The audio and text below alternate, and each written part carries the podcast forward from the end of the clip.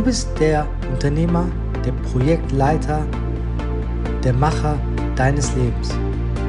Möchtest du ein selbstbestimmtes Leben führen oder möchtest du dich von Fremden leiten lassen?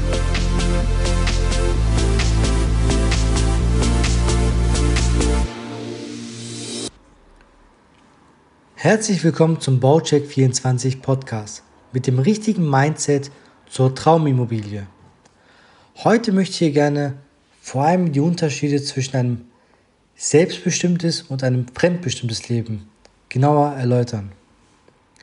Und zwar haben wir von Kindern mehr oder weniger mitbekommen, dass wir in einem Rahmen uns befinden. Das heißt, wir müssen zur Schule gehen, wir müssen eine Ausbildung oder ein Studium machen, wir müssen arbeiten, am besten 40, 45, 50 Jahre, bis wir zur Rente gehen und dann im Rentenalter dahin vegetieren.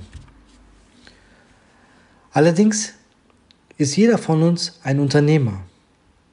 Und zwar ein Unternehmer seines, deines Lebens.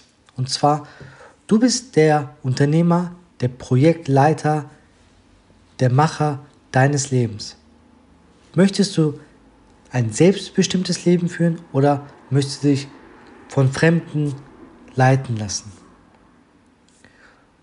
Es ist allerdings hierbei wiederum sehr wichtig, ein stabiles Fundament zu haben. Das Thema haben wir schon in den vorherigen Folgen besprochen. Es ist mit das Wichtigste überhaupt, dass du mit deinem Mindset dich auseinandersetzt, dass du richtige Einstellungen hast, dass du keine limitierenden Glaubenssätze hast, dass du nach vorne guckst, dass du etwas machst, dass du raus aus deiner Komfortzone gehst und letztendlich entscheidest, was du gerne machen möchtest und nicht von anderen leiten lässt. Was noch wichtig ist, ist natürlich, dass nicht der Besitz von etwas Materiellem entscheidend ist, sondern dass der kreative Entstehungsprozess viel wichtiger ist. Das heißt, wenn du ein Ziel hast und etwas erreichen möchtest, der Weg ist viel entscheidender als das Ergebnis dann später.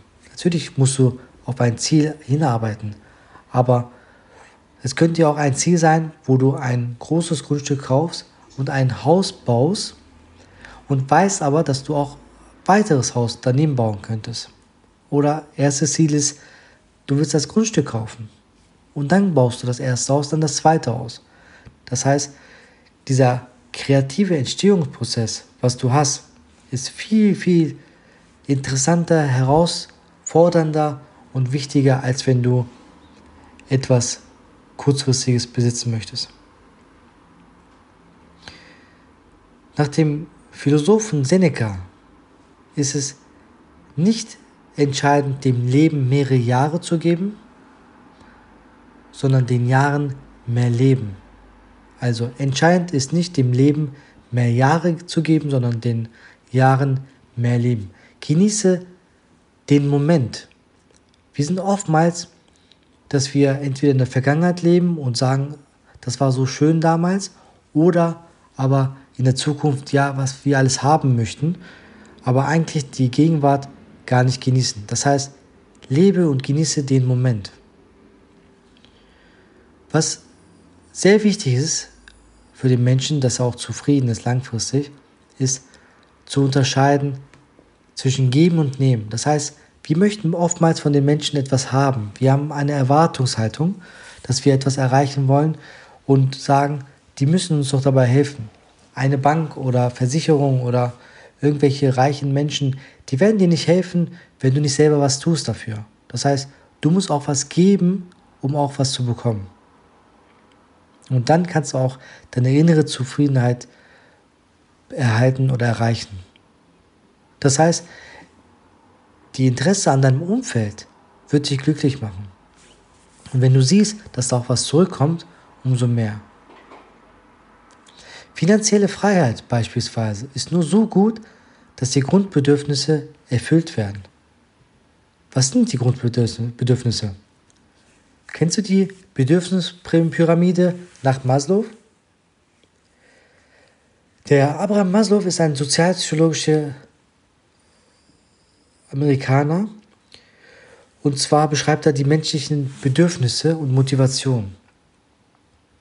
Das ist eine Pyramide, was du gerne bei Google mal nachschauen kannst, was auch sehr interessant ist. Welche Bedürfnisse haben die Menschen?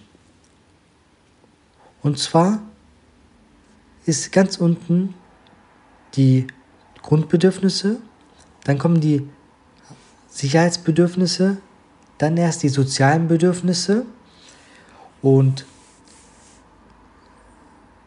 erst wenn du die Anerkennung hast, auch von den anderen Menschen, kannst du zur Spitze kommen, gelangen, indem du dich, dich selbst verwirklichst.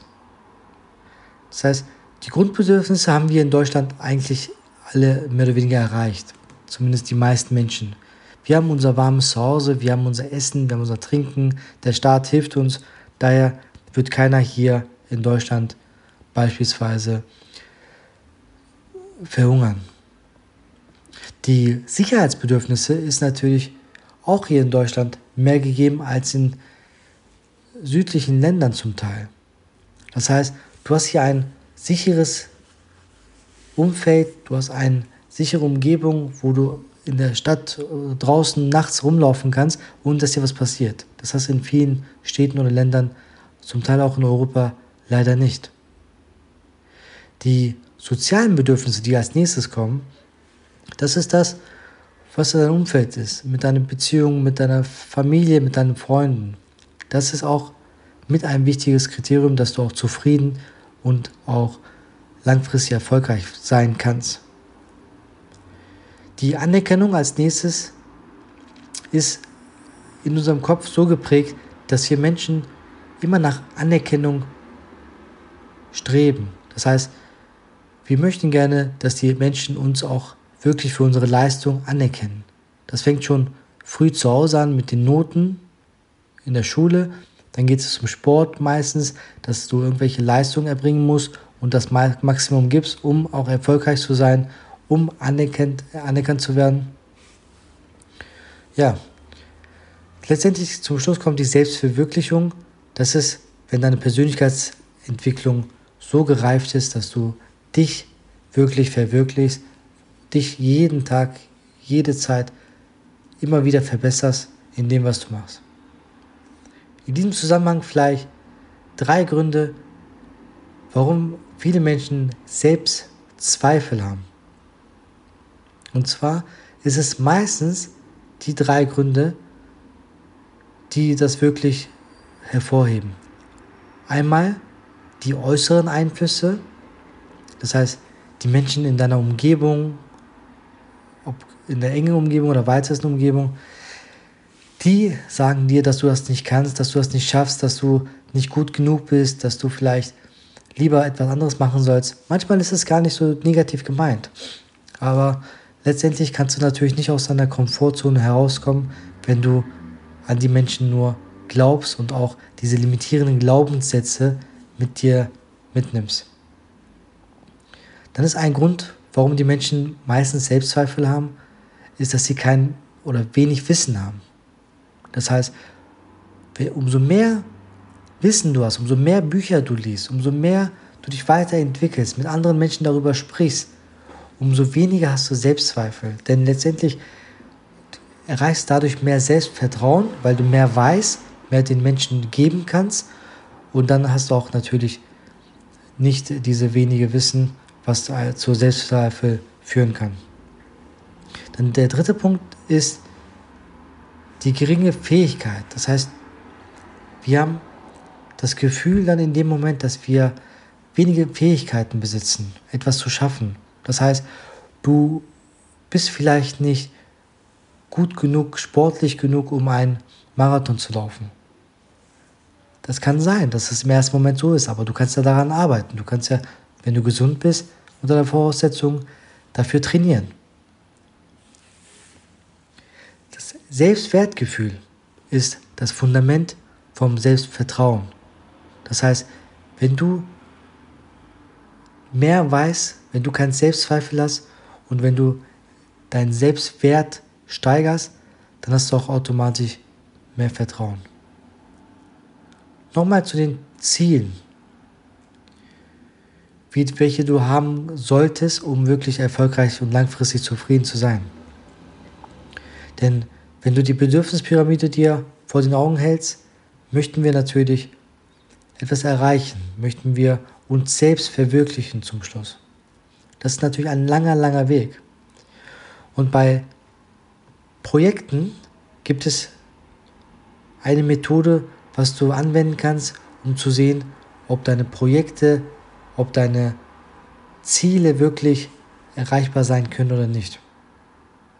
Denn meiner Meinung nach ist es so, dass ohne herausfordernde Zielsetzung das Glücklichsein fast unmöglich ist. Daher Ziele, Ziele, Ziele. Setz dir ein großes Ziel, setz dir davor die Zwischenziele als Meilensteine. Das heißt, du überlegst dir, was möchtest du erreichen in einem Jahr, drei Jahren, fünf Jahren, zehn Jahren und dann weitere zehn Jahre Abstände. Einfach mal deine Ziele aufsetzen und dann schauen, dass du die verfolgst. Du musst nicht alle exakt an dem Tag erreichen. Manche erreichst du früher, manche später. Aber das, was wir schon gelernt haben, ist, das entstehende kreative Entstehungsprozess ist entscheidend, dass du wirklich langfristig glücklich wirst. Nun zu der Methode. Und zwar, um richtige Ziele zu setzen und zu gucken, ob das wirklich ein Projekt ist, was eine Zukunft hat, solltest du mal dich mit dem Gedanken auseinandersetzen, die SMART-Methode anzuwenden. Kennst du die SMART-Methode? Smart bedeutet, für jeden Buchstabe hat es eine Bedeutung. Und zwar S für spezifisch, M für messbar, A für akzeptabel, R für realistisch und T für terminiert. Lass uns mal nochmal überlegen, wenn du ein Haus bauen möchtest, beispielsweise, du spezifizierst erstmal dein Ziel. Du möchtest ein Haus bauen. In drei bis fünf Jahren. Du sparst Geld, du guckst, dass deine Bilanzen gut sind, du guckst, dass du guten Kontakt zu den Kundenberatern bei den Banken hast. Du hast zwei Konten bei zwei verschiedenen Banken, wo du eine gute Bilanz hast. Und sagst dir, okay, in drei bis fünf Jahren möchtest du gerne ein Einfamilienhaus bauen. So, die Spezifikation ist abgehakt. Das ist ein Einfamilienhaus. Das Messbare an der Geschichte ist, du siehst ja zum Schluss das Gebäude vor dir hoffentlich stehen. Das ist das Entstehen des Gebäudes, der Fortschritt. Du siehst nach und nach von den Fundamenten über den Rohbau bis hin zum Putz, zum Außenanstrich und der Schlüsselübergabe. Akzeptabel. Kriegst du Unterstützung von, dein, von deiner Umgebung, von deinen Partnern. Das heißt auch, das muss auch für den Architekten, für den Bankberater akzeptabel sein, dass der dich auch dabei irgendwo unterstützen kann. Denn wenn du das Geld nicht hast, beispielsweise, wenn du die Gedanken nicht vorher gemacht hast, keiner wird die Gedanken für dich übernehmen. Keiner wird dich dabei unterstützen, wenn du nicht selber weißt, was du willst. Nun kommen wir zum R. R wie realistisch. Letztendlich ist eine gute Planung mit das Entscheidendste, dass es wirklich erfolgreich werden kann, dass es realistisch werden kann, dass es realisiert wird und die gute Ausführung.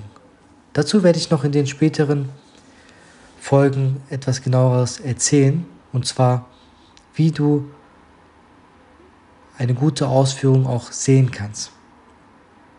Und zum Schluss das T wie terminiert. Letztendlich dauert ein Neubau von einem Einfamilienhaus in der Regel bis zu zwei Jahren. Inklusive Genehmigung, inklusive Planung würde man normalerweise schon in zwei Jahren das Haus gebaut haben. Da musst du natürlich mit dem Architekten, mit den Ingenieuren vor Ort mal dich auseinandersetzen, schauen, dass alles, alle Gegebenheiten erfüllt sind, dass das Grundstück bebaubar ist, dass das voll erschlossen ist, dass du mit dem richtigen Architekten, Ingenieuren arbeitest, vielleicht die Baufirma äh, schon vorher ausgewählt hast oder mit dem Architekten gemeinsam aussuchst und schaust, dass du je nach Fortschritt auch bezahlst, dann kannst du auch äh, relativ wenig Fehler machen, dass du zu viel Geld aus dem Fenster geschmissen hast, falls die Firma pleite gehen sollte oder nicht. Das ist natürlich ein Unterschied zum Bauträgergeschäft. Wenn du mit einem Bauträger bauen möchtest, der möchte schon anteilig sein Honorar haben. Allerdings ist es meistens auch überschaubar, wenn du, solange du nicht mehr als 20, 30 Prozent auf einmal der Bausumme an die Firma bezahlst, ist das, glaube ich, alles okay. Und immer einen Berater, einen Experten zur Seite ziehen und je weiter du mit dem Fortschritt kommst, Baufortschritt kommst, je mehr sollte der Bauberater, Experte dabei sein und auch prüfen, ob alles in Ordnung ist. Denn die Ingenieure, Architekten sind auch noch Menschen und die Firmen sind auch noch Menschen. Es kann immer sein, dass irgendwo keine gute Arbeit gemacht worden ist, dass es vielleicht irgendwas nicht berücksichtigt worden ist. Und wie so oft so der Fall ist, vier Augen sehen mehr als zwei. Daher schau, dass du jemanden an der Seite hast, mit dem du auch wirklich jeden Baufortschritt Schritt für Schritt auch prüfst.